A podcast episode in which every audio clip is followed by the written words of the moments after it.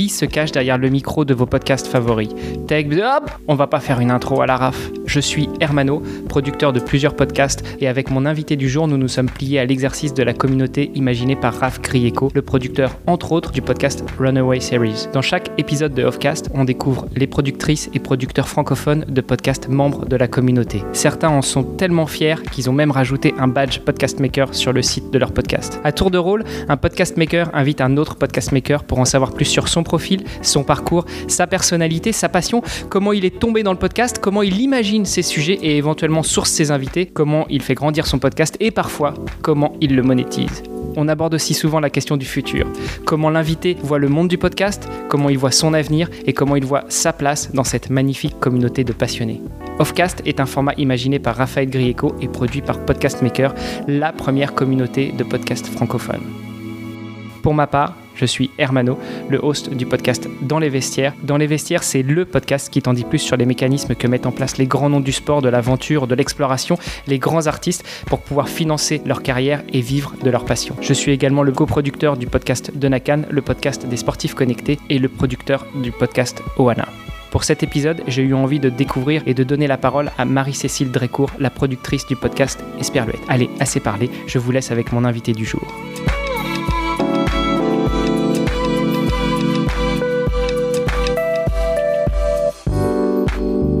Bonjour à toutes, bonjour à tous, bienvenue pour ce nouvel épisode du podcast Offcast et je suis très heureux de recevoir une invitée qui fait partie de la communauté et que je vais laisser se présenter. Euh, bonjour. Bonjour Hermano, bonjour à toutes et à tous. Euh, alors je me présente, euh, je pensais que tu allais faire une petite intro, tu me mets directement dans le bain, donc allons-y. Ah bah oui, direct.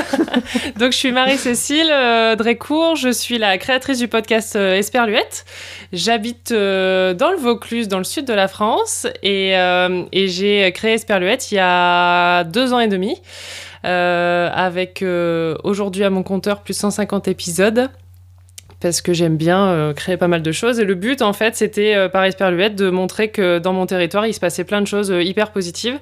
Moi, j'aime bien euh, entendre des choses positives et qui me donnent la patate. Donc, c'est un peu le but euh, d'Esperluette. Je pense qu'on en parlera un peu plus en, détail. Mais voilà, c'est euh, de montrer qu'il y a des entrepreneurs, des artistes, des associations qui font plein de choses sur notre territoire.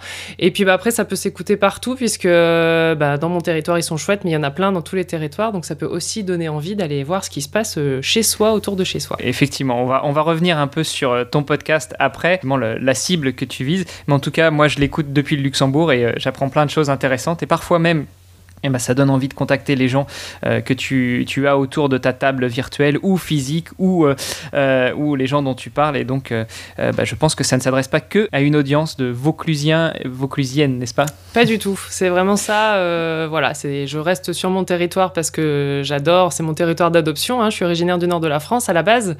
Donc, je suis pas vauclusienne. Et, et c'est vrai, quand je suis arrivée dans le Vaucluse, on m'a surtout dit oh, Tu vas voir, à part le festival, il se passe rien. Il y a beaucoup de chômage, c'est euh, et là, j'ai dit, bah non, moi, je vois qu'il se passe plein de choses. Alors, euh, allons-y, faisons un podcast.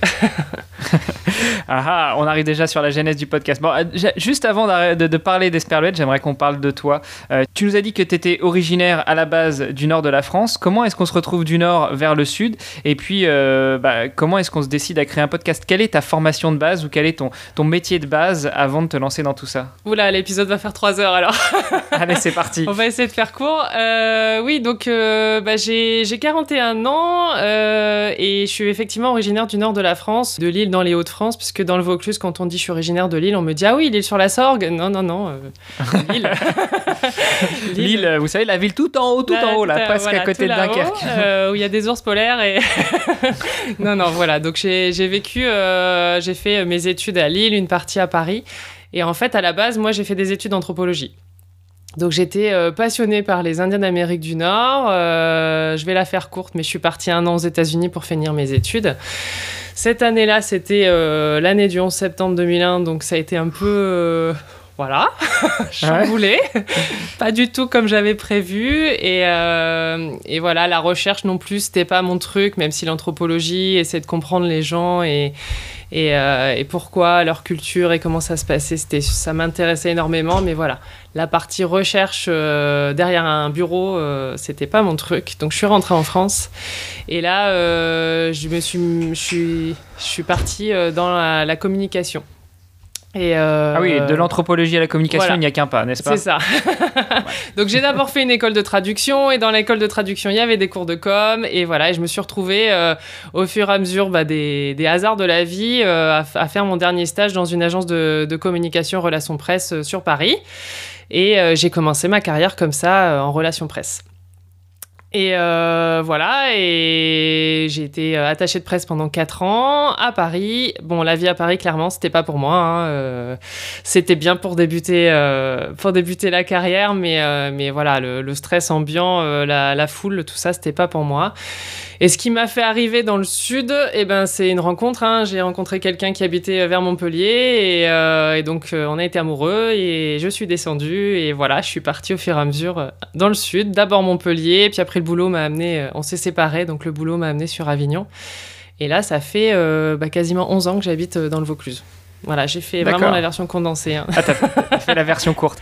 Euh, alors, bah, du coup, j'ai plein de questions. C'est déjà comment est-ce que comment est-ce qu'on se destine à une à une carrière ou à une formation d'anthropologue et puis ensuite une carrière?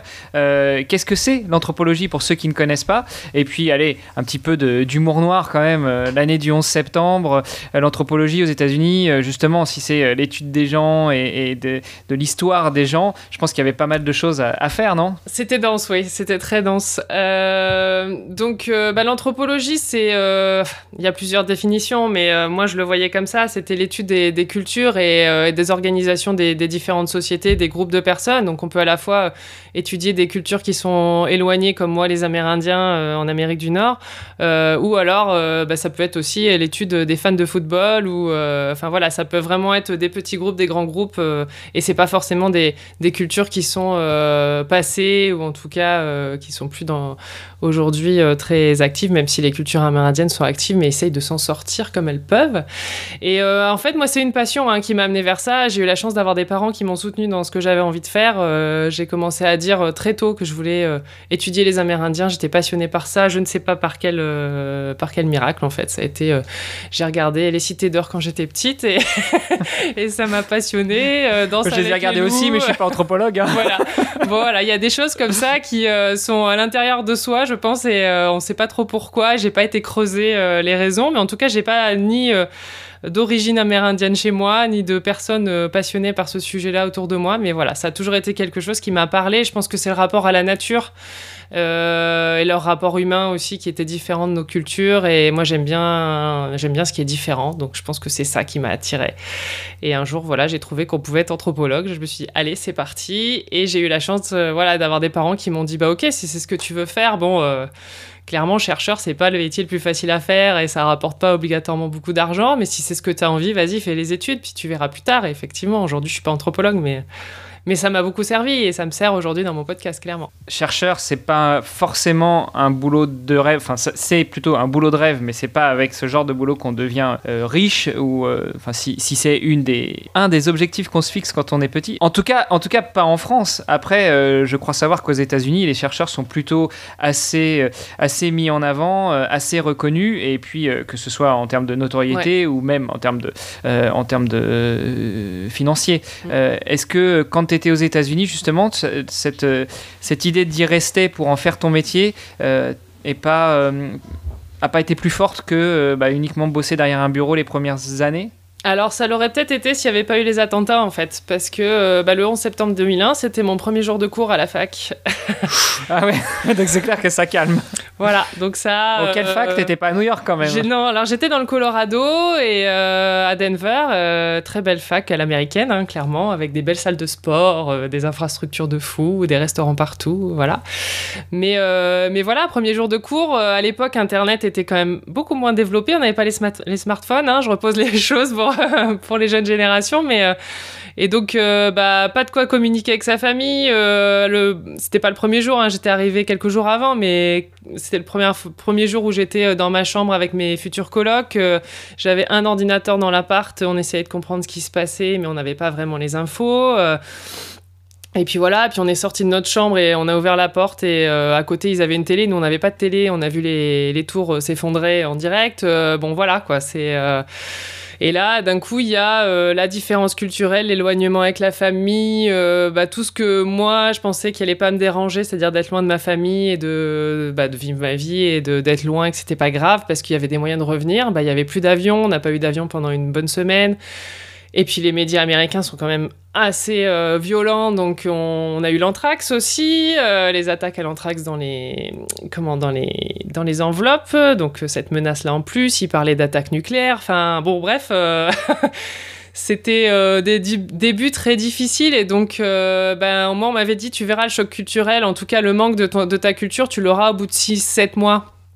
Donc tu te dis j'y suis pour un an ou peut-être plus. Voilà, bah, moi je l'ai eu au bout de six jours quoi. Donc euh, et puis de pas pouvoir rentrer chez soi, enfin d'en arriver à te dire bah, peut-être que si je passe la frontière euh, mexicaine, je pourrais quand même prendre un avion parce que là-bas il y a des avions. Enfin tu vois c'est quand même euh, d'en arriver, euh, t'as 22 ans, enfin même pas 21 ans, euh, et tu te dis, oh là là, qu'est-ce qui se passe? Je vais me retrouver avec euh, la guerre dans le monde et toute seule, moi, dans mon pays, avec ma famille à l'autre bout du monde. Bah non, c'est pas possible en fait. Enfin, en tout cas, pour moi, c'était pas possible. Donc, tu t'es quand même resté l'année entière pour Ouais, je me suis dit quand même, je fais l'année. allons-y. J'ai rêvé de ça depuis longtemps, donc allons-y. En plus de ça, bah, quelques mois plus tard, au mois d'avril, je me suis fait un gros problème de santé. Donc, donc je me suis retrouvée à l'hôpital avec pareil euh, la réalité de la vie qui te dit que bah, finalement ta vie est peut-être pas infinie, que tu vas peut-être pouvoir mourir du jour au lendemain. Donc euh, ça faisait beaucoup. donc en fait, puis le système de santé aux US, on connaît. Ouais. Hein. Alors moi j'étais bien protégé, hein. étudiant étranger, t'es bien protégé. Hein. As des... On t'oblige à avoir une bonne assurance qui te coûte très cher et t'es content de l'avoir quand euh, ça t'arrive. Donc ça, il n'y avait pas de souci. j'étais dans des bons hôpitaux, j'étais super bien traitée. En plus, j'étais la française de l'hôpital, donc t'es un peu bichonné dans ces cas-là. I love the France. Ah, c'est trop, trop cute. Donc voilà, mais, euh, mais tout ça a fait qu'en fait, j'ai même pas eu le temps de réfléchir à est-ce que je reste chercheuse, est-ce que je reste là, est-ce que. Très vite, je me suis dit, ok, je fais un an, je le fais parce que c'est mon rêve. Mais, euh, mais je rentre chez moi parce que ça manque et que, et que la différence culturelle, clairement, et notamment pendant la crise, euh, après les attentats, elle a été énorme. Et je me suis vraiment rendu compte que on n'était pas pareil entre les Américains et les Français. Et que voilà, la culture française, c'était quand même ma base. Donc après, euh, être chercheur et étudier les cultures amérindiennes en France, euh, bah, c'est pas possible parce que ça fait pas partie des, des cultures qui sont étudiées euh, chez nous. On est plus à étudier les anciennes colonies, voilà, la France, l'Afrique, des choses comme ça. Mais voilà, ça a tout chamboulé, mais pourquoi pas? Ça fait partie de la vie. ouais. ça m'a appris beaucoup de choses cette année. Pas ce que je pensais, mais ça m'a appris beaucoup de choses. Bah, remarque, euh, se rendre compte que euh, les États-Unis et la France, euh, enfin, ou plus largement l'Europe, c'est pas la même culture pour une anthropologue, c'est pas mal quand même. ah, mais c'était. Après, avec le recul, c'était passionnant. Sur le coup, t'es un peu dans la panique, tu sais pas trop où te mettre, tu sais pas comment gérer, mais moi, je vivais en colloque avec d'autres européennes, donc euh, je me suis vraiment rendu compte qu'on avait des, coïncidences et des, vrais, voilà, des, rapports culturels qui étaient quand même assez proches, et notamment à l'histoire. Euh, on a tous, euh, entre Européens, pensé à la Seconde Guerre mondiale parce qu'on nous parlait de la guerre. les Américains, ils parlent pas du tout de ça. dans le Colorado, ils ont mis une semaine à réagir parce que pour eux New York c'est loin, enfin tu vois, alors que nous on a réagi tout de suite, enfin il y a eu plein de choses comme ça, donc oui, euh, avec le recul c'était hyper euh, riche en réflexion. À vivre, euh, bon voilà, j'étais pas prête je crois. ok, bon, donc 22 ans, tu finis ton année d'études aux États-Unis et puis tu reviens en France, donc tu nous as dit, tu as atterri dans une agence de com? C'est ça, donc j'ai fait une école de traduction et commerce international pendant deux ans sur l'île. Et dedans, il y avait des cours de com et, euh, j'ai trouvé un stage euh, qui m'a permis d'être attaché de presse entre la France et l'Angleterre euh, pour l'Office du tourisme de Lille, enfin de, du Nord. À l'époque, c'était pas les Hauts-de-France, du Nord, pas de Calais. et donc j'ai On parle encore pour les jeunes. Hein, eh ben oui. j'ai organisé ma première conférence de presse et j'ai trouvé ça sympa parce que ça m'obligeait à avoir, voilà, à mettre à rédiger dans les deux langues, euh, avoir des contacts avec les, à faire de l'organisation d'événements, des choses comme ça. Et là, je me suis régalée. Et mon stage de fin d'études, je l'ai fait dans une agence de relations presse à Paris, qui m'a embauché. J'y suis restée pendant 4 ans et demi. Alors comment est-ce qu'on passe justement de anthropologue, bon finalement c'est peut-être pas la voie rêvée, euh, je vais faire autre chose, à euh, une, une formation de, traductrice? Bah après, c'est toujours pareil. Tu sais, tu rentres, tu sais pas trop où t'es, euh, tu cherches un peu ce que tu vas faire parce que là, il y a tous tes projets qui sont partis euh, en fumée. Et puis là, je me suis dit, bah, qu'est-ce que j'ai comme euh, background C'est que bah, je parle anglais couramment aujourd'hui et euh, ça fait partie des choses que j'ai appris. Euh, les langues, c'est quelque chose que j'aime bien. J'aime bien parler espagnol. En revenant, puisque tu aimes bien le sport, je suis devenue bénévole pour les championnats d'athlétisme handisport euh, qui se sont passés à Lille l'été euh, 2002. Donc je me suis retrouvée à m'occuper de l'équipe du Brésil et à apprendre le brésilien comme ça en 15 jours euh, parce que Allez, parce bingo. que les organisateurs m'ont dit bah tu parles espagnol et anglais c'est bon occupe-toi de l'équipe du Brésil. Euh, oui, ok. C'est pas la même langue. Si, si, t'inquiète, tu vas te ouais, c'est pareil. Donc il y en avait qui parlaient anglais, donc euh, moi je leur parlais anglais, espagnol, ils me répondaient en portugais, et puis, euh, puis voilà, puis j'ai appris euh, plus ou moins le, brésilien comme ça, et, donc je me suis dit, bah, les langues, j'adore ça, je me régale à apprendre des nouvelles langues, ça fait partie aussi de la culture. Hein, première base, si tu veux tuer une culture, tu t'empêches la personne de parler sa langue, et, tu tues une grosse partie de la culture, quoi. Donc, euh, donc pour moi, ça avait un lien et j'ai trouvé cette formation sur, euh, sur l'île. J'ai dit, allez, c'est parti. Il y avait aussi des cours de commerce, de compta. Donc je me suis dit, voilà, on verra ce qui se passe, mais au moins c'est un peu large, tu vois, ça permet de, Ouais. ça permet d'évoluer parce que je savais pas du tout. euh, Enfin, euh, j'avais, je sais pas, j'ai décidé d'être, j'ai dit que je voulais être anthropologue, je devais être euh, au collège, quoi, donc fin du collège. Donc pour moi, c'était, c'était la base, c'était toute ma vie. et là, d'un coup, il y avait plus rien. donc bon, on fait comme on peut. Plus la dépression du retour, hein, parce que quand tu as passé un an à l'étranger, euh, il y a un moment où bah, tu reviens, euh, tu plus tes repères, euh, tes amis. euh, bah, toi, tu as vécu plein de choses et en face, tes amis, ils n'ont pas, ils ont pas vécu les mêmes choses. Donc, euh, c'est un peu, il y a des décalages. euh, bon, il y avait une petite dépression aussi par la même occasion, quoi. Euh, C'était pas une dépression, mais en tout cas, c'est pas Un facile petit coup de à mou, vivre. quoi. Un gros coup de mou, ouais. Donc j'ai trouvé ça, je me suis dit, allez, c'est parti, on verra. hein. Euh, moi, je suis un peu comme ça, moi, je fonctionne à l'instinct. et le podcast, c'est pareil. Ok, donc je, je comprends mieux ce que tu nous disais en intro, c'est-à-dire euh, t'es pas trop faite pour bosser derrière un bureau. Maintenant, Ah je comprends mieux. Non, non, même si euh, je suis souvent derrière mon ordinateur, euh, j'ai besoin du contact, j'ai besoin d'échanges, j'ai besoin de nouveautés, j'ai besoin que ça bouge. euh, voilà. Et ça, euh, bah, c'est peut-être le lien entre l'anthropologie, euh, la traduction, la communication, le podcast, tout ça. Quoi. T'arrives dans le sud euh, il y a une quinzaine d'années, de Vaucluse il y a 11 ans, c'est ça? Ouais. Après une expérience en agence de com, tu nous as dit que les gens te disaient qu'en arrivant dans le Vaucluse, eh ben, euh, c'est mort, il y a du chômage, euh, il n'y a pas grand-chose à faire. Euh, toi, tu t'es rendu compte que non, c'était tout à fait le contraire. Est-ce que c'est vraiment de là qu'est née ton idée, ton envie, ton besoin de créer un podcast et d'en parler Ou, ou ça, ça a mûri sur quelques années? Bah, ça Alors- sur quelques années parce que ton podcast, il a pas 11 ans. Non, le podcast n'a pas 11 ans. Le podcast est né assez, assez vite. En fait, euh, bon, c'est pareil, c'est une histoire de rencontre. euh, c'est un peu, voilà, c'est un peu toute ma vie, quoi. C'est que je, je crée ma boîte, je fais pas de business plan, euh, je crée un podcast, je sais pas où je vais, euh, je vais aux États-Unis, je reviens. Enfin voilà, il y a, c'est un peu, je fonctionne beaucoup, beaucoup à l'instinct et bon, pour le moment, ça marche plutôt pas mal, donc ça va. Donc en fait, en arrivant dans le Vaucluse, j'ai eu un boulot salarié toujours dans la communication. Euh, je travaillais dans une grosse boîte euh, en communication interne et au bout de deux ans, le poste a été euh, bougé en Angleterre. Donc je me suis dit non, non, je ne suis pas partie du nord de la France pour aller en Angleterre. Donc je pars, je refais une formation parce que j'ai env- envie de bosser sur le territoire, dans le tourisme, tout ça. Le territoire me plaisait vraiment bien. Je trouvais qu'il y avait une diversité de paysages voilà, qui était assez intéressante. Et parce que j'aime beaucoup la nature et la rando, donc voilà.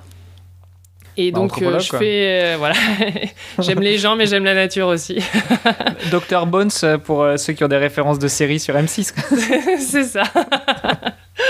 et donc voilà, et donc je fais, je refais une formation en tourisme cette fois-ci, en tourisme et développement durable à l'université d'Avignon. Et en sortant de là, bah, je cherche du boulot, je trouve pas. Et euh, dans mes contacts, j'avais un journaliste de France Bleu Vaucluse qui avait bossé avec nous sur euh, des tournages dans mon ancienne boîte euh, où je travaillais en com interne que je rencontre pour faire une sorte de démarche réseau. On me dit, faut que tu développes ton réseau, faut que tu développes ton réseau. Ok, donc euh, je vois cette personne qui s'appelle David. Ouais, coucou David, si tu nous entends, parce qu'on bosse toujours ensemble depuis. Et donc il me dit bah écoute, moi j'ai un événement là, bientôt, j'ai besoin de quelqu'un pour coordonner tout ça. si tu veux te mettre à ton compte, allez c'est parti, on travaille ensemble. je pense que tu as les compétences pour pour faire ça. Ok, très bien. on fait un premier événement ensemble. Et puis après il me dit bon bah ça a bien marché, donc bah la semaine dans trois semaines là j'ai un plateau télé pour le festival d'Avignon. j'ai besoin de quelqu'un pour coordonner le plateau télé. si tu veux, vas-y, c'est parti, on y va ensemble quoi. J'avais jamais fait le festival d'Avignon, je venais d'arriver. Euh, j'avais dû voir trois pièces de théâtre dans ma vie. Euh, je, ne je ne savais pas ce que c'était le festival d'Avignon parce que c'est quand même, c'est voilà, c'est à vivre une fois dans sa vie, qu'on aime le théâtre ou pas. Euh, j'avais jamais fait de plateau télé, mais c'est parti, allez. je lui ai dit bon, s'il me dit que je peux le faire, je vais le faire. Il me dit non, mais j'ai besoin de quelqu'un qui fait du planning. ok, bah c'est parti. Et donc j'ai fait mon premier festival d'Avignon à la production de cette émission de télé en direct.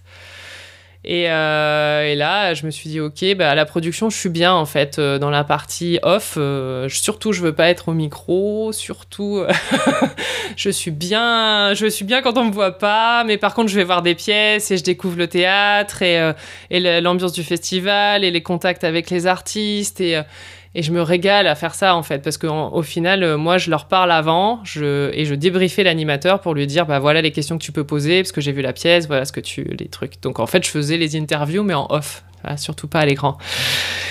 Bon, voilà, il y a un an qui se passe, euh, deux ans, trois ans, et au bout de la troisième année, euh, je fais ça, mais toujours à la radio, à France Bleu cette fois-ci, parce qu'il n'y avait plus le plateau télé.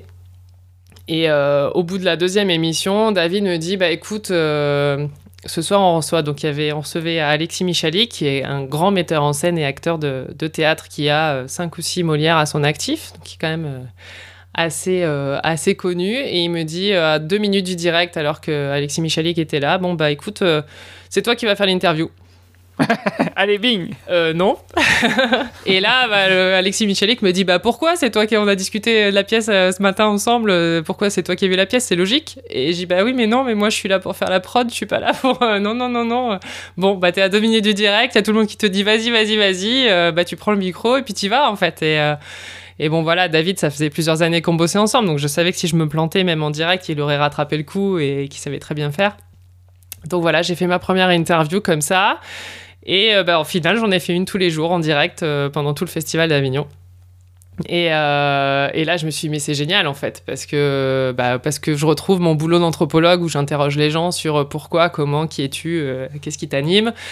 je, me retrouve à parler avec des artistes connus, pas connus, et voilà, et c'est plus du tout le même boulot, et la reconnaissance, elle est différente aussi, et, je m'éclate vraiment à la, à la, fin de ce festival. Je suis sortie, j'étais mais épanouie voilà, en me disant waouh, je l'ai fait quoi.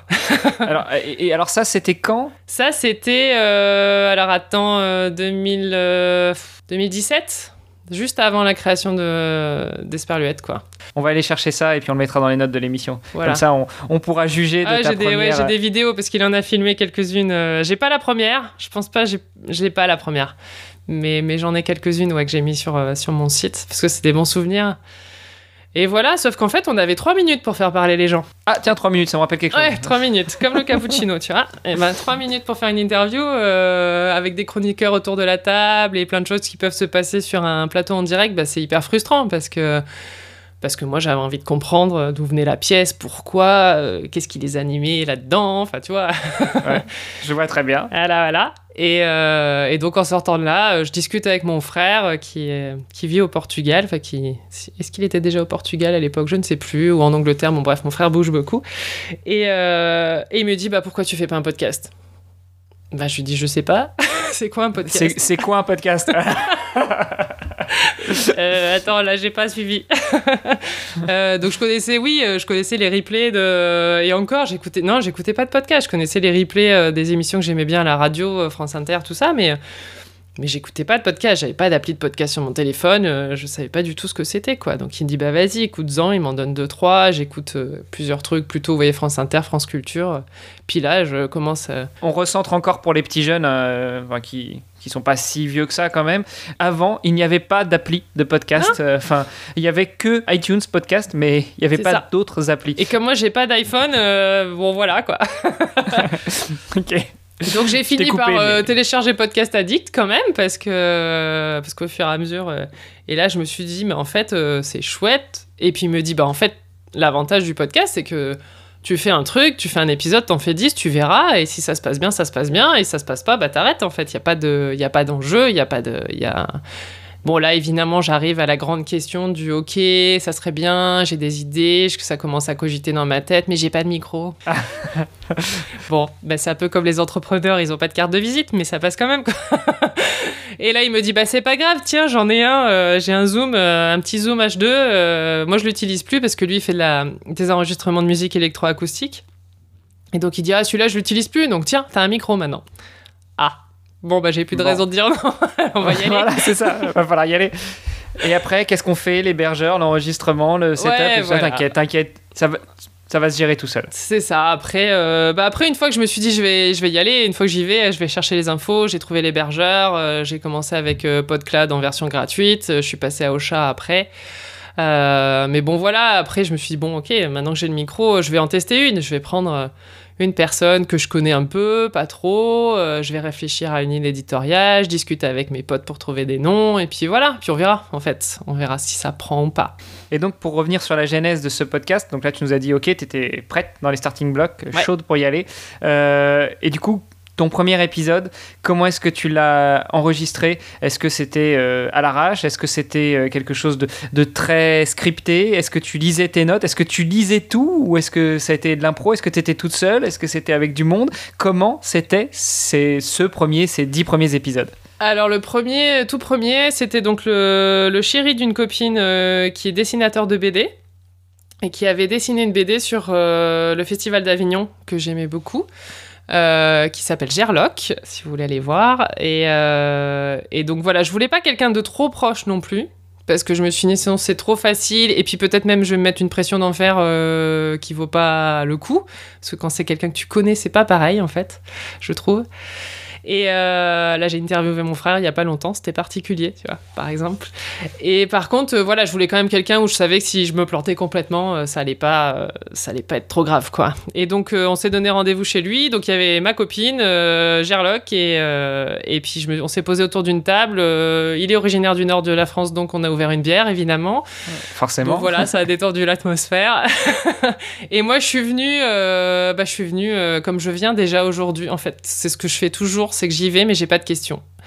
J'y vais. Bon, j'avais un peu réfléchi à qu'est-ce que je voulais, où est-ce que je voulais l'emmener. Euh, le but, c'était de parler de son parcours et combien on devient dessinateur de BD. Euh, voilà. Et voilà, Voilà, je suis, la trame, je suis venue avec ça et mon H2 et je l'ai posé sur la table et je savais pas du tout ce que ça allait donner. J'avais pas de casque à l'époque, j'écoutais pas ce que j'ai enregistré, donc y, il y avait des bruits. Voilà, la bière c'est bien, mais sauf qu'après pour réfléchir c'est plus compliqué. Donc maintenant j'évite l'apéro avant l'interview. Euh, Bah, ça dépend, une ou dix, euh, c'est sûr que c'est pas Non, non, pareil. il y, a une- il y en a eu qu'une, mais voilà, moi je préfère euh, faire l'apéro après. Quand on est content, avant c'est la tisane, après c'est l'apéro. Euh, voilà, et je suis venue vraiment euh, à l'arrache. En fait, moi, je fais, j'ai toujours fait ça, euh, même dans des, des présentations. Je dis pas que j'y vais sans y réfléchir, mais plus je note, plus je scripte, plus ça me stresse. Ah bah on s'entend, on se comprend bien alors. Voilà, donc, euh, donc j'y vais et puis on verra. Et en fait, euh, moi, ce que je veux, c'est que la personne, elle me parle euh, comme voilà, on se parle tous les deux là, comme si c'était une conversation et qu'il n'y avait pas de micro. Et puis, et puis surtout que bah, on oublie justement très très vite le micro et qu'il y ait une sorte de voilà de d'ambiance un peu sympa à écouter. Voilà, donc j'avais envie de ça. C'était juste ça. Voilà. Ouais, bah, de toute façon, pour la génération 2020, je pense qu'ils comprennent bien, c'est le fameux apéro Zoom ou ça. apéro Skype. hein. Bon, On est quand même dans une On époque était en formidable. direct, il n'y avait pas de masque et, euh, et on était loin de s'imaginer qu'on aurait une pandémie quelques années plus tard. Mais voilà. Et donc euh, voilà, j'ai fait ça. Et puis euh, en même temps, j'écoutais beaucoup Les Pieds sur Terre sur France Inter. France Culture, Ouais, ouais, France Culture. Radio France. Radio France, voilà, c'est ça. Et moi, ce que j'aime dans Les Pieds sur Terre, c'est qu'on n'entende pas les journalistes. La plupart du temps, ça arrive, mais la plupart du temps, euh, c'est monté pour qu'on ait l'impression que la personne te raconte l'histoire, euh, voilà, comme si c'était toi qui, qui l'écoutais euh, juste en direct. Et je me suis dit, bah voilà, si j'ai un truc que je veux faire, c'est ça, c'est pas m'entendre. C'est un peu le, le syndrome du euh, je suis à la production, je veux pas qu'on me voit, bah c'était pareil. C'est- le syndrome de pas, on parle pas de moi. bah pas forcément de l'imposteur, mais moi pour moi c'était mon objectif c'était de valoriser les gens. Et donc euh, bah, mes questions allaient pas forcément apporter quelque chose. Comme en plus je les préparais pas. Si c'est hyper scripté, oui tu peux apporter des choses, une analyse personnelle, des choses comme ça. Quand il va euh, comme ça à l'instinct. bah, le but, c'est de rebondir et d'être prêt à rebondir à ce que la personne va te raconter. Mais par contre, bah, ça veut dire que mes questions, effectivement, j'avais des E, des A, des machins, et je sais pas, et on va réfléchir. Et... Donc mes questions en soi, elles apportaient pas grand-chose. Donc je me suis dit, voilà, je vais faire ça euh, et, parce que j'aime bien faire les choses de manière compliquée, au lieu d'enregistrer le truc et d'être tranquille et de le balancer comme ça, non, non, je me suis dit, je vais enregistrer et après je monterai derrière pour qu'on ait l'impression que, que Gerlock vous raconte son histoire à vous tout seul et je suis pas là et voilà. Je fais juste l'intro, la conclusion et basta. Donc il a fallu que j'apprenne à monter aussi par la même occasion. Donc euh, ton premier épisode, tu l'as délivré combien de temps après l'enregistrement? Euh, On l'a enregistré en début d'année. Ça devait être janvier ou février, je crois. Et je l'ai sorti en avril. Un peu de temps quand même pour faire le montage. Ouais, un peu, ouais, ouais, parce que couper les questions, tout remonter, trouver le jingle. Euh, parce qu'évidemment, si tu montes tout, euh, tu as 40 minutes d'interview, bah, il faut quand même des petites virgules au milieu pour euh, donner de la respiration, parce que sinon, à écouter, c'est l'enfer. faire mon intro, m'enregistrer, écrire le truc, enfin voilà, c'était Ouais. et puis monter. Enfin, j'avais déjà monté des vidéos, mais là, c'était pas le même boulot. Puis tu le réécoutes 50 fois, et puis tu dis non, ça va pas. Et puis finalement, bah, il y a un moment, faut le, faut le balancer, quoi. C'était l'avantage du plateau radio la première fois, c'est que c'était du direct. Donc euh, j'ai fait, c'était fait, et voilà. et puis après, tu reviens pas dessus.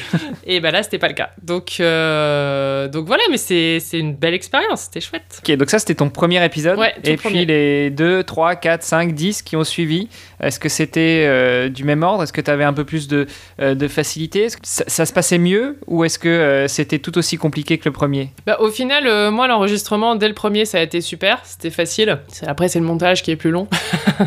Donc ça, ça s'améliore au fur et à mesure. Euh, j'ai, voilà, j'ai, utilisé différents... Euh, au début, j'utilisais mon outil de montage vidéo, hein, donc j'utilise Premiere Pro pour euh, monter mon, son.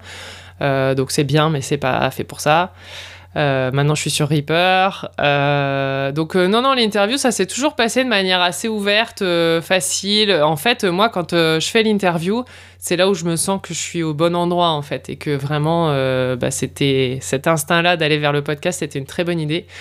Euh, bah, c'est que quand je fais l'interview, je suis dans une bulle et je me régale en fait et, euh, et je partage avec une personne et ok c'est enregistré mais c'est pas le but, enfin c'est pas à ça que je pense. Et, et, je pense que le fait que justement on n'entende pas mes questions, ça me permet ça de ne pas réfléchir moi à me mettre une pression sur ce que je dis. Euh, et, quand je suis dans ma bulle, après, je me régale. Je sors de là. Des fois, j'ai eu des interviews je suis sortie avec certaines personnes, euh, mais j'étais limite euh, les larmes aux yeux, en fait. Tu vois, d'avoir rencontré vraiment une personne que je connaissais, parce que souvent, c'est quand même des gens que je connais, ou en tout cas qui ont croisé ma route à un moment ou à un autre.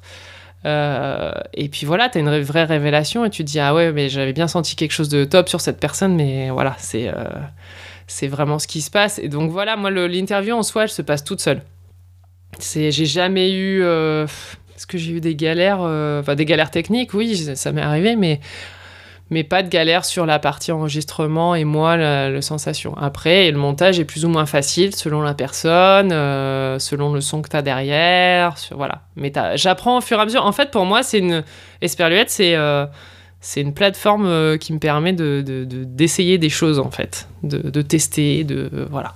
Donc j'ai changé, j'ai plein de formats, euh, voilà, ça bouge beaucoup. Euh. Ouais, bah justement, je voulais revenir là-dessus sur euh, le plein de formats, parce que tu dis c'est une plateforme où tu apprends, où tu grandis avec mm. ton podcast.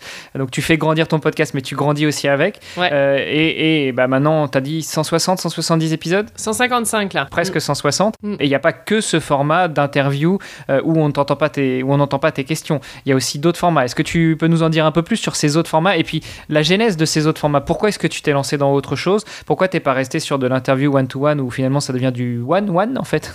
C'est ça. ben en fait, euh, au début, donc mon objectif c'était une publication par mois. Voilà, une interview par mois sur ce format-là, ce que j'appelle les rencontres, donc où, je monte derrière, on n'entend pas les questions. Puis après, je me suis rendu compte que quand même, si je publiais un peu plus souvent, euh, ça serait pas mal parce que ça permet, euh, voilà, de développer le, podcast et d'avoir un peu plus d'auditorat aussi. Puis des fois, bah, je rencontrais des gens qui avaient des projets, mais qui n'étaient pas encore assez euh, avancés dans leur projet ou dans leur vie sur ce, projet-là pour pouvoir raconter 40 minutes euh, du début jusqu'à la fin et comment j'en suis arrivé là. Donc j'avais un peu envie de leur donner de la, visibilité. Donc j'ai créé un deuxième euh, format qui, est beaucoup, qui était beaucoup plus court, toujours sans mes questions, euh, mais qui là durait 10 minutes au lieu de 40, 45 ans. Et ça s'appelait En Vaucluse. Euh, là je l'ai terminé, là il n'y a pas longtemps. Voilà, donc c'était la version courte. Et puis en même temps, euh, Julie, une copine qui était euh, aromathérapeute, euh, me dit Ah, moi j'aimerais bien faire de la radio aussi. je lui dis Bah vas-y, si tu veux, je te laisse un créneau sur Esperluette, il y a de la place, n'hésite pas, moi ça me fera des publications plus régulières. Et donc elle nous a fait une petite chronique sur les plantes pendant quasiment un an. Pareil, une fois par mois.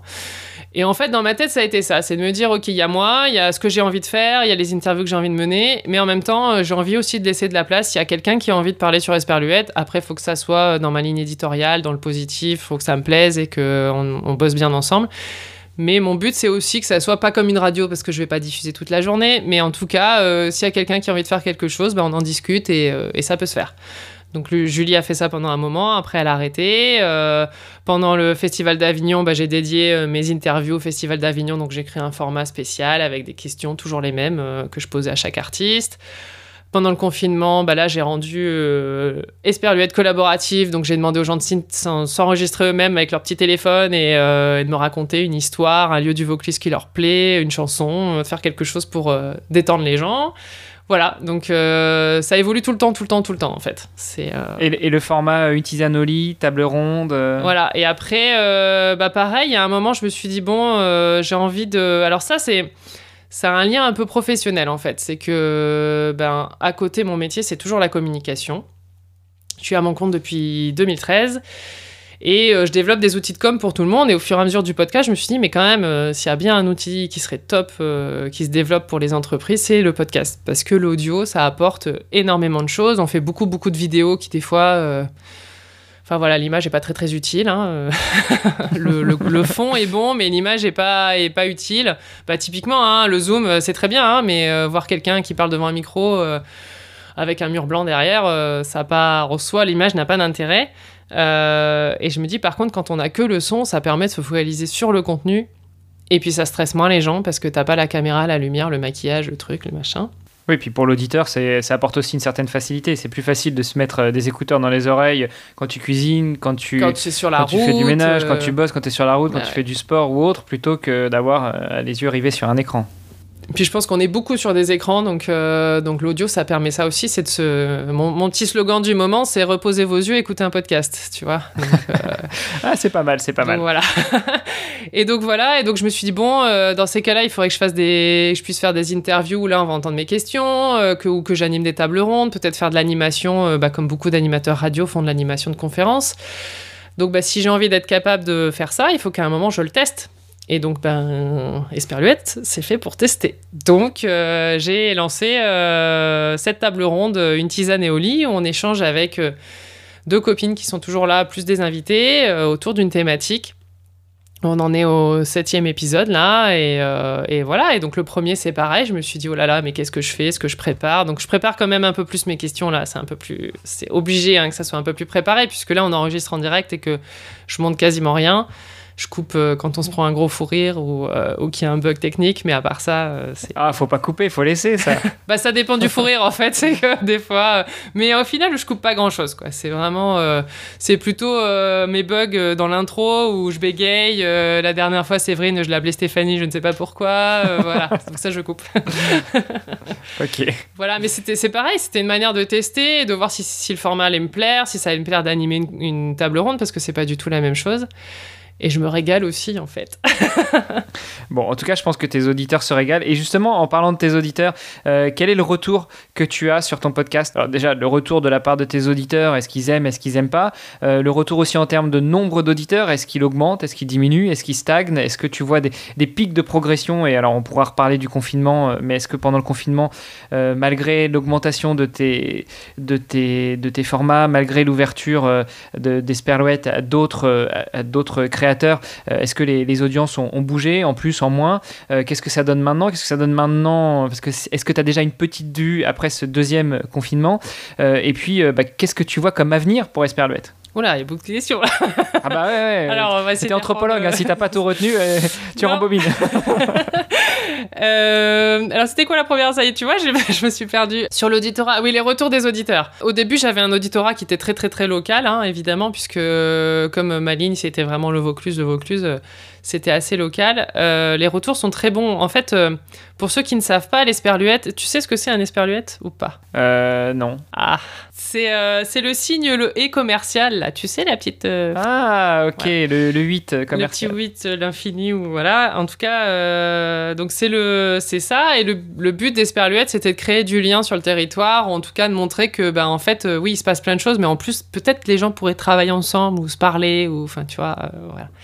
Créer de l'échange. Et euh, bah, mes premiers retours qui sont pour moi, même s'il n'y en a pas énormément, mais ça arrive maintenant de plus en plus régulièrement, c'est quand les gens me disent Ah, mais grâce à toi, j'ai découvert euh, un tel ou une telle et euh, bah, on bosse ensemble ou et ça m'a permis ci ou ça voilà donc ça pour moi même s'il y en a qu'un euh, sur les six mois bah, ça me fait ma, ma journée mon C'est mois super et gratifiant. voilà carrément parce que parce que mon but c'est vraiment ça c'est de valoriser les gens et ce qu'ils font me valoriser moi et donc euh, même si ça ça me fait une sacrée carte de visite et que voilà professionnellement au niveau de la com ça m'a beaucoup beaucoup aidé hein, clairement mais mon premier objectif, c'est ça. Donc moi, dès qu'on me dit, euh, bah, grâce à toi, il s'est passé ci ou ça, j'ai appris ci ou ça, bah, je suis ravie. Hein. C'est objectif, euh, objectif OK et plus qu'OK. Donc euh, ça, ça m'arrive de plus en plus. Donc ça, c'est chouette. Euh, après, au niveau de l'auditorat, oui, oui, ça, ça a bien grossi. Euh, moi, je suis autour de entre 100 et 300 écoutes par épisode, donc c'est pas énorme, mais c'est pas mal.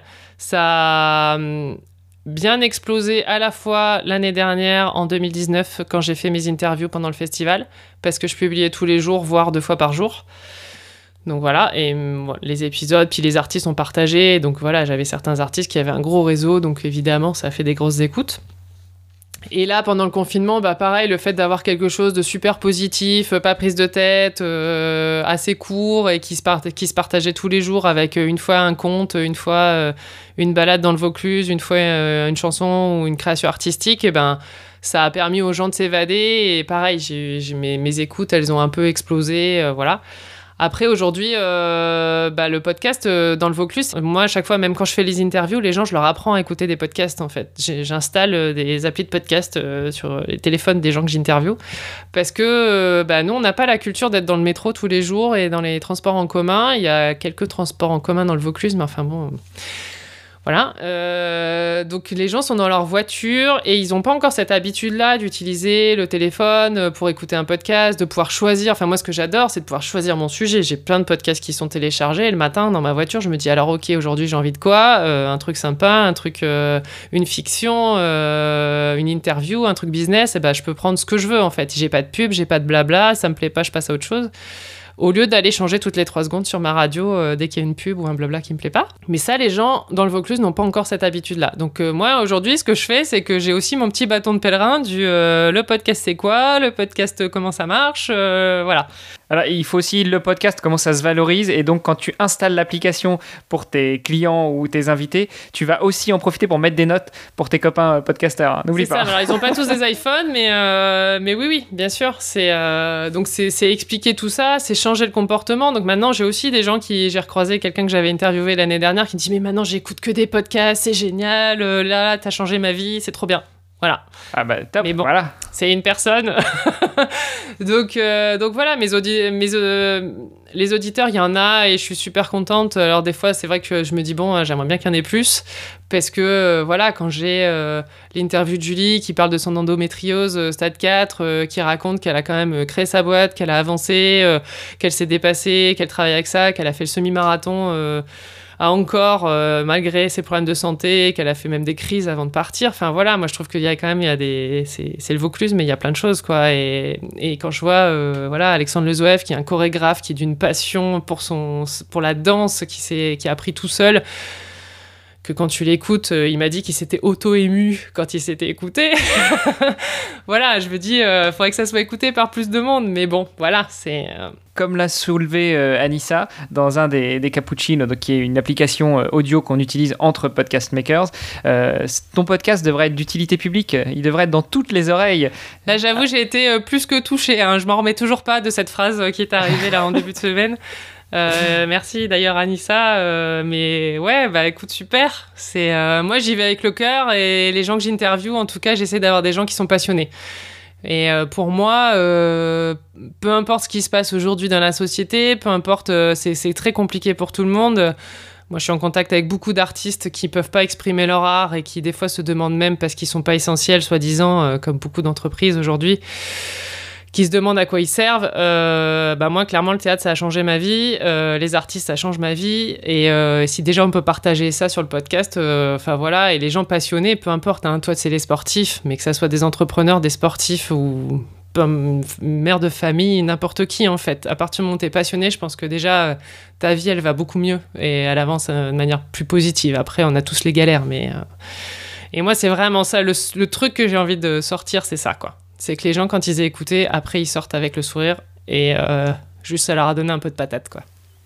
Bon, ça va être dur, hein, parce qu'en général, quand j'enregistre des épisodes, après, moi, je les monte, et quand je les monte, j'essaie de ressortir quelques phrases pour faire une dizaine de citations et une dizaine de visuels pour mettre sur les réseaux sociaux. Là, euh, il va falloir que je mette une heure, une heure et demie de citations, ça va être compliqué.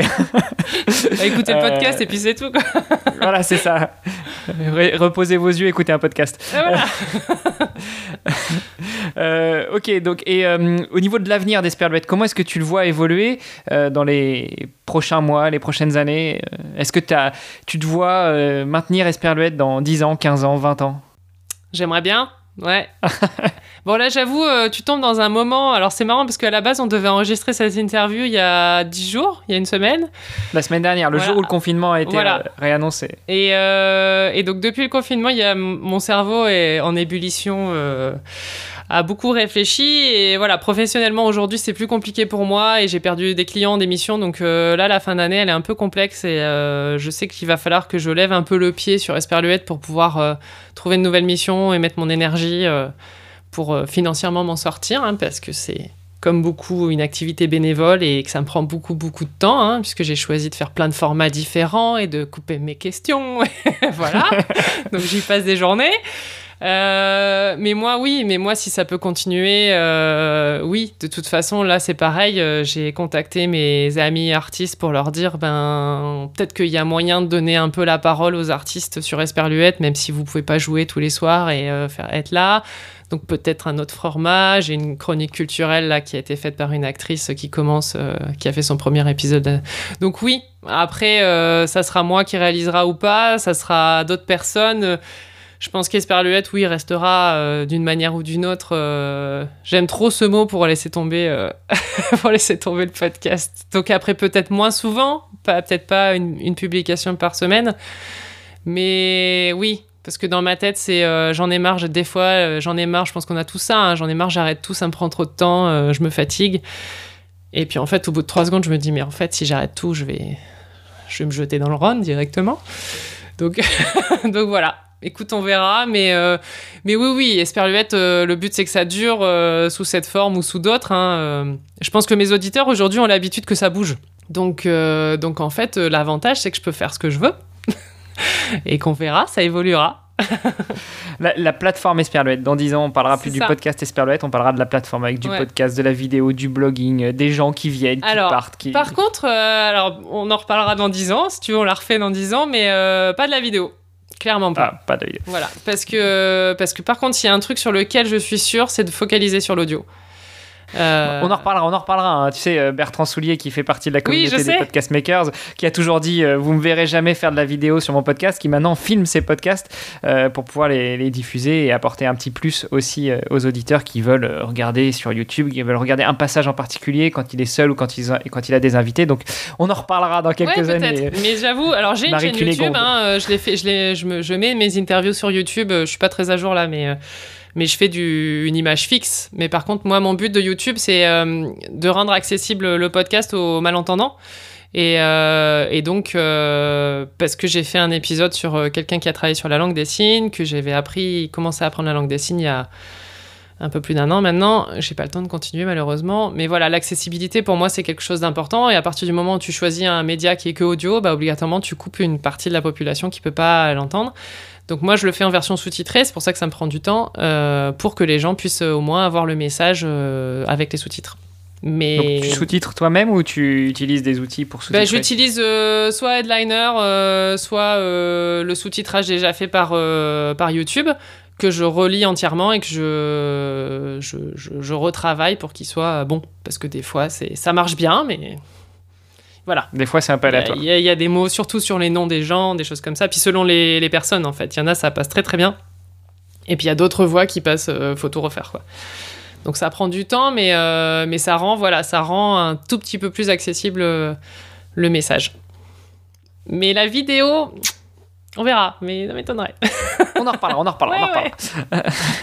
Euh, pour finir sur, euh, sur Esperluette, euh, au niveau de la distribution, de la promotion de ton podcast, déjà peut-être de la jeunesse, comment est-ce que tu as fait pour tes premiers épisodes? Et puis maintenant, est-ce que tu as évolué? Est-ce que tu as changé de stratégie? Comment tu, tu, parles de ton podcast et comment tu fais pour, à ton avis, gagner quelques auditrices, quelques auditeurs? En même temps, mon métier étant la communication, comme d'habitude, je, fais, je fais des choses, mais je fais pas assez par rapport à ce qui pourrait être fait, n'est-ce pas? Mais parce que voilà, on fait ce qu'on peut. Tu fais déjà plus que d'autres hein Peut-être, oui. Ou mieux. Donc moi, je, suis pas mal sur les réseaux sociaux, en fait. C'est ça qui m'a permis de, de développer. J'ai commencé sur Facebook et Twitter. Et, euh, et là, aujourd'hui, je suis beaucoup, beaucoup sur Instagram, en fait. Et ça m'a permis de pas mal développer mon auditorat, en fait. Instagram... Euh, parce que je fais régulièrement des stories, parce que voilà, ça a touché des gens et ça m'a plus permis de toucher euh, d'autres personnes en dehors de mon réseau perso, parce que Facebook, ça me, faisait rester euh, dans mon microcosme et donc obligatoirement, euh, voilà. Après, euh, je saoule tout le monde pour qu'ils partagent au maximum. Je relance les gens 50 fois qui partagent pas, qui me disent Ah oui, c'était génial. Oui, oui, bah vas-y. bah vas-y, parle-en. voilà, parle-en. T'as un iPhone, mais des étoiles. Euh, des fois, c'est voilà, c'est un peu fatigant. Donc euh, voilà, pas mal sur les réseaux sociaux. Et puis en fait, bah là maintenant, je commence à animer des conférences. bon, en ce moment moins, mais euh, animer des conférences dans le Vaucluse, donc je parle du podcast au passage. Euh, je commence à faire des petits déj euh, professionnels autour du podcast, voilà. Donc je commence à être un peu reconnu sur le territoire, en tout cas, comme quelqu'un qui fait du podcast et comme le podcast, on commence à en entendre bien parler. Ils disent ah bah tiens, il y a peut-être quelqu'un, parce que moi quand je vois des acteurs locaux qui vont chercher des studios de prod pour faire des interviews à Paris, pour parler du territoire, ça me fait un peu mal au bide. ouais. Donc voilà, euh, donc euh, j'essaye d'être reconnue en tout cas sur le territoire par rapport à ça, et puis bah, ça me permet après derrière de, de parler de, de, mon podcast, mais aussi de tous les podcasts qui ont tour selon ce que les gens aiment bien écouter, quoi. Donc tu fais le rôle de l'évangéliste du podcast. J'ai un peu l'impression euh. d'être avec mon petit bâton de pèlerin des fois, ouais. Ouais, sur Instagram, tu dis que tu, utilises beaucoup Insta, donc tu fais pas mal de stories. Est-ce que tu fais aussi, euh, c'est un peu comme, euh, comme fait Solène de Finscale, quelques, euh, quelques waves avec une, image, fixe qui dure 30 secondes, une minute, pour donner un petit peu envie aussi aux gens qui, bah, qui écoutent ou qui regardent Instagram, pas uniquement pour les images? Alors moi sur chaque publication en fait euh, sur le fil Instagram j'ai trois, images pour que ça fasse une ligne tu vois pour que ça soit joli. Au milieu il y a toujours une citation euh, et donc je fais un petit extrait euh, audio de ça donc ça fait une petite vidéo. après j'aimerais bien faire plein de stories avec des extraits des machins des trucs mais j'ai pas le temps clairement. Voilà. Donc oui, c'est une très bonne idée. Après, là, ce que je fais aussi, c'est que des fois, quand, pour montrer un peu que bah, le but, c'est de valoriser le territoire, euh, quand je vais quelque part qui me plaît, qui est joli, ou dans une boutique qui me plaît, euh, je fais pas l'influenceuse, mais euh, je vais prendre une vidéo et après j'enregistre ma voix dessus. Donc c'est, on voit pas ma tête, mais on voit le lieu et on entend ma voix. Le but c'est vraiment que les gens aient l'habitude d'entendre ma voix. où je dis bah voilà pourquoi j'aime bien, j'ai trouvé ça super, mais je le fais, je l'ai fait pendant mes vacances, mais mais toujours sans montrer ma tête en fait. Enfin c'est rare. Là, ce week-end, euh, demain, je vais faire une. Euh, non, samedi, je vais faire une, euh, un live Instagram. Une influenceuse du coin qui m'a demandé de participer à live Instagram. Donc, je serai en vidéo, mais. Mais c'est pas moi qui ai décidé. Passons un petit peu sur euh, ta vision du podcast euh, francophone en France, en Europe, dans le monde. Comment est-ce que tu, euh, comment est-ce que tu vois l'évolution du podcast et comment est-ce que tu l'imagines dans les prochaines années? Alors, j'imagine que des, échanges qu'on a déjà eus par cappuccino interposé ou pas, on, est, on est un peu sur la même lignée, c'est-à-dire que on croit énormément aux médias podcast. Moi, personnellement, je suis persuadé qu'il y a beaucoup de choses à faire pour les entreprises, que ce soit du podcast interne ou du podcast externe, du podcast de marque, du podcast en marque blanche. Enfin, je, je suis vraiment persuadé que c'est un média d'avenir. Quelle est ton, ta vue, ta vision là-dessus? Ah mais moi je suis persuadée de ça. Euh, Je pense qu'il y a de la place pour la photo, il y a de la place pour la vidéo et ça apporte énormément de choses. Mais je pense qu'aujourd'hui, euh, réfléchir à l'audio aussi, c'est top. Alors moi, j'attends qu'une chose, c'est que sur les réseaux sociaux, on ait des players audio et qu'on arrête d'avoir que de la vidéo pour être obligé de faire de la vidéo. C'est pas gagné. Euh, mon côté écolo me dit qu'en plus, ça permettrait d'avoir des fichiers un peu moins lourds et donc euh, de, aussi d'avoir des choses qui utilisent un peu, un tout petit peu moins de flux, hein, même si voilà, les réseaux sociaux, c'est quand même énorme en consommation. Mais, euh, mais pour moi, euh, l'évolution, elle est là et elle est aussi euh, dans. mais c'est l'évolution de la communication aussi pour moi. Et je pense que ce qui se passe aujourd'hui, c'est aussi une preuve de, du fait qu'il faut aller vers ça. C'est que pour moi, l'ultra local, c'est quelque chose euh, qu'il faut développer et que le podcast peut être un outil pour développer l'ultra local. Parce qu'en fait, on se rend compte qu'il se passe plein plein de choses juste autour de chez nous, mais que la plupart du temps, euh, même les associations, je me rends, j'étais pas, je suis pas mal active dans le monde associatif, les associations ne se connaissent pas entre elles alors qu'elles sont à, je pas, 10 km l'une de l'autre et qu'elles sont complémentaires. Et ça, je trouve ça juste dingue en fait. Donc euh, bah, l'avantage de l'audio, c'est que tu n'as pas besoin euh, d'avoir une belle image, une belle lumière, euh, tout ça. Tu peux l'enregistrer même à distance. Aujourd'hui, on est tous confinés et qu'on n'a pas le droit de se voir. et tu peux quand même faire du contenu de qualité qui valorise des choses et qui rentre dans une intimité avec la personne qui écoute qui est quand même assez... Enfin, pour moi, c'est assez intense. Alors, on n'a pas tous la même sensibilité, mais moi, c'est... Moi, j'ai un podcast que j'adore aujourd'hui qui s'appelle Renaître ici. Euh, qui a été fait par la région euh, Auvergne-Rhône-Alpes et qui valorise leur territoire avec des épisodes autour de, des différentes... Là, j'ai écouté le dernier qui est sur le Rhône, donc euh, sur le Rhône plus, au nord que le Rhône que j'ai moi dans le Vaucluse, mais voilà. En plus, moi, je travaille avec la Compagnie nationale du Rhône, donc ça m'a beaucoup parlé. Et il n'y a pas d'image. Ils ont une illustration qui est toujours la même pour les, tous les épisodes. Il n'y a pas de photo ce n'est que de l'audio. T'entends la personne qui est euh, dans son canoë, qui avance, t'as le bruit de l'eau, t'as les oiseaux, t'as les poissons, t'as tout ça. Et tu sors de là, mais un, t'es relaxé, et deux, mais t'as juste envie d'y aller, en fait. Et donc, pour euh, aujourd'hui, le tourisme, notamment, enfin, moi, ça fait partie des choses que j'ai envie de développer dans le coin, c'est de montrer que l'audio, ça peut vachement aider, qu'il faut sortir dans le Vaucluse des photos de lavande et du bruit de la cigale euh, pour montrer qu'en fait, il y a plein de choses, mais que tu peux aussi l'exprimer avec l'audio. Et pour moi, ça, c'est l'évolution du podcast. C'est d'ailleurs hallucinant, c'est ce que je me disais. Les offices de tourisme euh, se sont pas saisis dans la grande majorité de ce média, et pourtant, il y a énormément de choses à faire. Et puis, créer un podcast, enfin, produire un podcast, ça coûte autrement moins cher que de créer de la vidéo euh, de, promotionnelle. Enfin, il y a eu cette mode des, offices du tourisme qui faisaient appel à des pilotes de drones pour filmer et ça coûte. Il y a les drones, il y a les influenceurs qui viennent de partout en France. C'est voilà, moi quand je vois euh, que au mois de décembre, euh, des acteurs du tourisme locaux continuent à publier des photos de lavande. Alors oui, d'accord, la lavande c'est joli en Provence. en décembre, il n'y en a plus. Hein. En décembre, il n'y en a plus. la lavande, ça plaît beaucoup aux Asiatiques. En ce moment, des touristes asiatiques, on n'en a pas des masses. Mais par contre, il y a plein d'autres choses à montrer. Les couleurs d'automne autour du Ventoux en ce moment, mais c'est magique en fait. Il y a du rose, il y a du violet, il y a. Enfin, donc pourquoi on montre pas ça? Alors, il le montre aussi, hein, je dis pas qu'il montre que ça. Mais euh, et après, il y a les sons, il y a les oiseaux. Moi, pendant le confinement, j'ai eu le temps d'écouter les oiseaux juste dans mon quartier. Là, j'ai fait un épisode là-dessus. Mais c'est impressionnant le nombre de sons différents qu'il y a. Et déjà, si tu pousses les gens à juste ouvrir leurs oreilles, à se dire J'habite dans le sud du Vaucluse, par contre, je vais aller voir le Ventoux parce que j'ai vu, j'ai entendu des choses qui sont impressionnantes.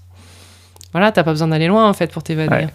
Euh, écoute, je pense que cette, euh, cette petite réflexion clôture la phase euh, qui es-tu, ton podcast, ta vision du podcast et autres. Et en général, moi, pour finir mes podcasts, j'aime bien poser quelques petites questions à mon invité. Alors, est-ce qu'on joue à ce jeu pour Offcast aussi? Oui, bien sûr. Si tu pouvais te transformer en une petite Marie Cunégonde, ah non, Marie-Cécile, et, euh, et, te parler à l'oreille de, la Marie-Cécile de euh, ouais, 14-15 ans quand tu décides à être anthropologue, qu'est-ce que tu te dirais? Oh là là. Bah vas-y, fonce. Clairement. Alors après, moi à l'époque, j'étais euh, plutôt hyper stressée. voilà, je faisais des crises de spasmophilie, de stress à chaque fois qu'il y avait un truc inattendu dans ma vie. Donc, quand on entend mon, mon, parcours après, on se dit c'est pas possible. Mais euh, voilà, bah écoute, euh, oui, oui, euh, c'est la vie, c'est stressant. oui, oui, il y a plein de choses inattendues, mais en fait, c'est top.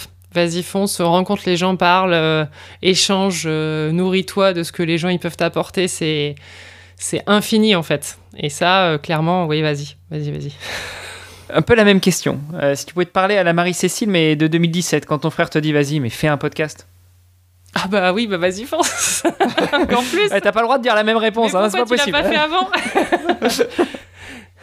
euh, Non, oui, oui. Euh, écoute, euh, ouais, je me dirais, écoute ton instinct en fait. Vraiment, écoute ton instinct et de plus en plus c'est ce que je fais, ça me, ça me nourrit. Te mets pas de barrière, ok, t'as pas de micro, bah c'est pas grave, t'as un téléphone, euh, tu sais pas comment le publier, bah c'est pas grave, tu trouveras l'info. Aujourd'hui, on peut trouver l'info, plein d'infos partout en fait. Si, si tu demandes un peu aux gens autour de toi, tu trouves toujours quelqu'un qui va te donner une réponse. Euh, sans forcément demander à Google, hein, mais tu vois, t'as toujours quelqu'un au final qui peut te donner une réponse, t'apporter de l'aide. Tu as du réseau. Enfin, moi, je sais quand je suis arrivée dans le Vaucluse, on m'a dit, je me suis dit, j'ai pas de réseau. Mais si, on m'a dit, si, si, t'as du réseau, même si tu connais personne, t'as du réseau en fait.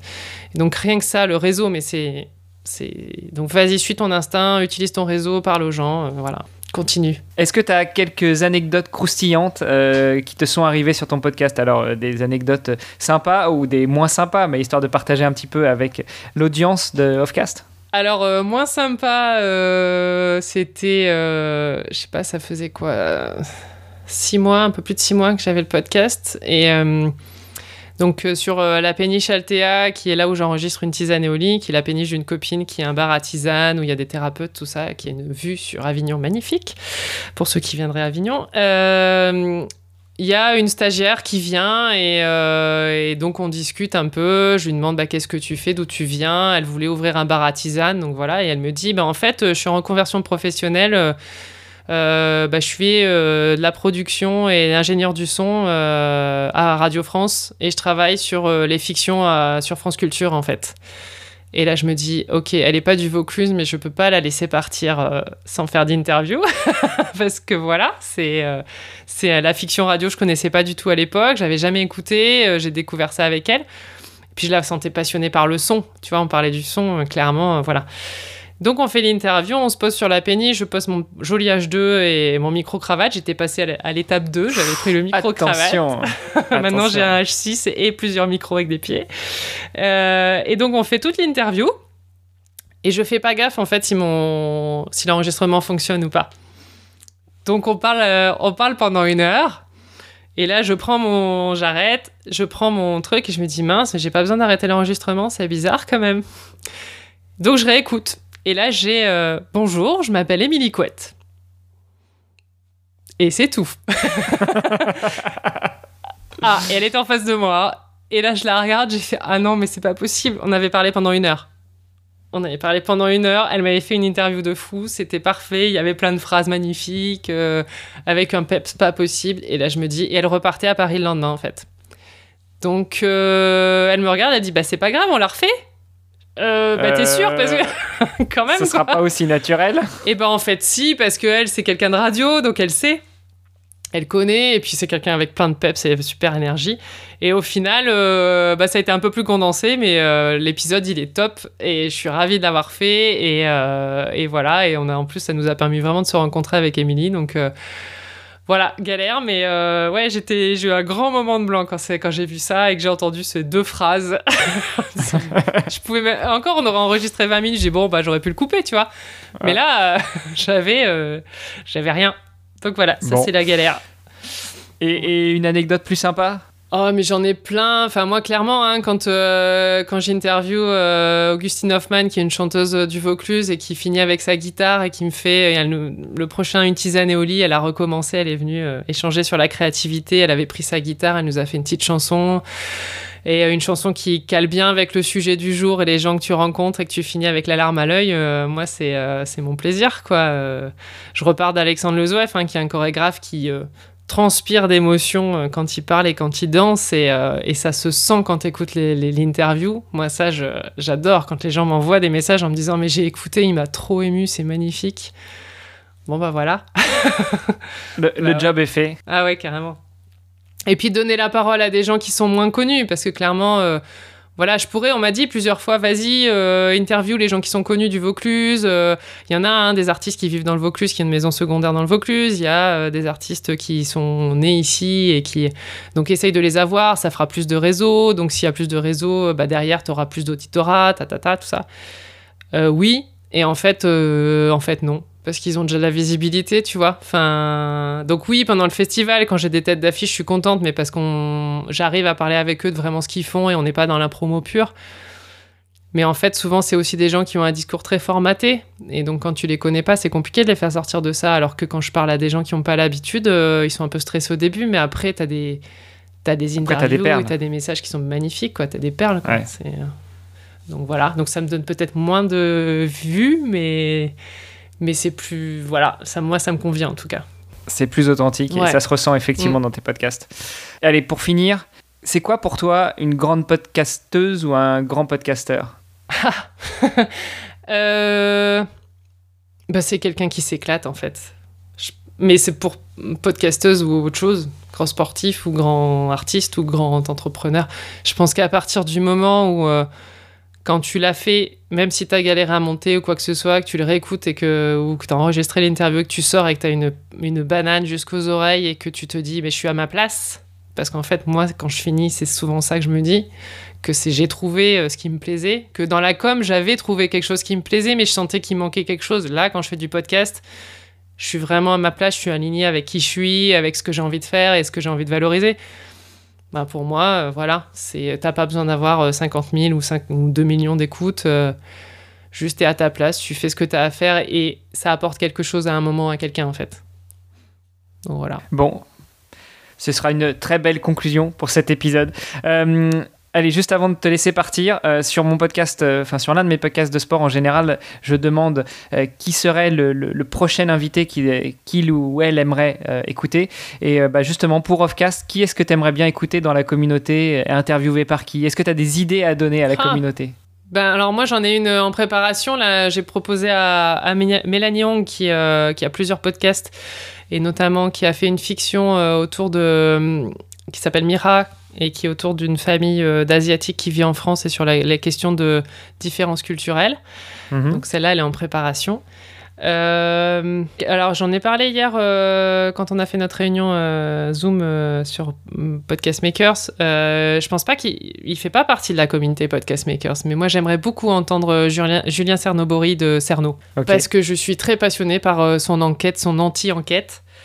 Euh, qui à mon avis a dû débuter pareil sur euh, tiens allez j'ai ce sujet là j'y vais. Je pense pas qu'il enfin je me trompe peut-être hein, mais euh, là ça commence à durer. Il en est à sa deuxième ou troisième saison.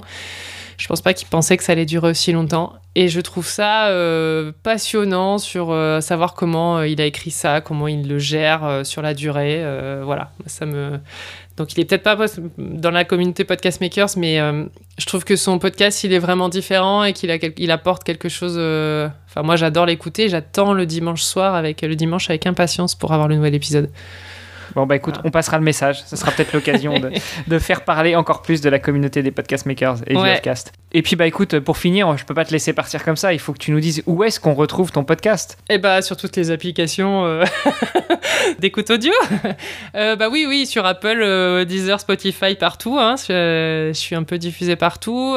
J'ai un site internet qui est esperluette-podcast.fr. Euh, un compte Instagram, euh, un compte Facebook, euh, je suis sur LinkedIn, voilà, facile. Esperluette. On devrait réussir à trouver quelque chose. Normalement, enfin j'espère. si vous trouvez pas, dites-le moi parce que ça peut être utile à savoir. voilà, et puis on remettra de toute façon euh, quelques liens dans les notes de cet épisode. Marie-Cécile et pas Marie Cunégonde, merci beaucoup pour cet épisode. Ah, j'ai eu du mal avec ce prénom en étant petite, mais moi je l'aime bien maintenant. bah oui, c'est toi, Marie-Cécile, voilà. Bah, L'avantage c'est ça, c'est qu'en fait, comme c'est un prénom qui n'est pas très utilisé, euh, quand je dis aux gens je suis Marie-Cécile, même, des fois j'ai même pas besoin d'utiliser mon nom de famille en fait. Marie-Cécile, ça parle, tu vois. ouais, je, je, je, partage, je partage. Hermano, c'est bah quand même pas très très fréquent. Et en général, bah, ça, c'est bon côté, c'est mauvais côté. C'est qu'on m'oublie jamais. Donc justement, euh, comme on t'oublie pas, bah. Faut pas te louper. C'est ça. Euh, encore merci beaucoup pour cet bah, épisode qui était vraiment euh, top. Euh, et puis bah, je te donne rendez-vous la semaine prochaine pour un nouvel épisode d'Esperluette alors. c'est ça. diffusé le dimanche soir et, et, publié sur les réseaux sociaux à partir du lundi au fur et à mesure de mes possibilités. Voilà. Et merci en tout cas de m'avoir proposé ce moment. C'est sympa d'échanger avec toi plus de 3 minutes. Par cappuccino interposé. C'est ça. Super, merci Et rejoignez-nous sur le cappuccino, les podcast makers. Tout à fait. Sympa. On mettra aussi euh, le lien dans les notes de l'épisode. Si vous êtes encore là, il est fort à parier que vous avez apprécié cet épisode. N'hésitez pas à aller jeter un œil aux autres épisodes de Offcast, le podcast par la communauté Podcast Makers, et à laisser un commentaire sur Apple Podcast et sur toutes les autres plateformes. Et si toi aussi tu es podcasteur, n'hésite pas à rejoindre la communauté des Podcast Makers. Allez, à bientôt pour un nouvel épisode. Offcast, le podcast euh, de la communauté des podcast makers francophones. C'est pas facile à dire quand même. hein. Non, Podcast ma- maker. Podcast Maker Offcast. euh, Euh, ouais, c'est c'est compliqué. Donc, on en parlera au patron qui, qui a monté cette communauté, même si c'est assez sympa parce que c'est pas genré et donc on peut se parler entre nous sans dire podcasteur, podcasteuse, podcastrice et, et, et revenir, et revenir sur tous ces mots. Mais en tout cas, quand il faut le dire, les podcast makers de Offcast, enfin Offcast, c'est compliqué. Bref, Euh, après cette longue intro.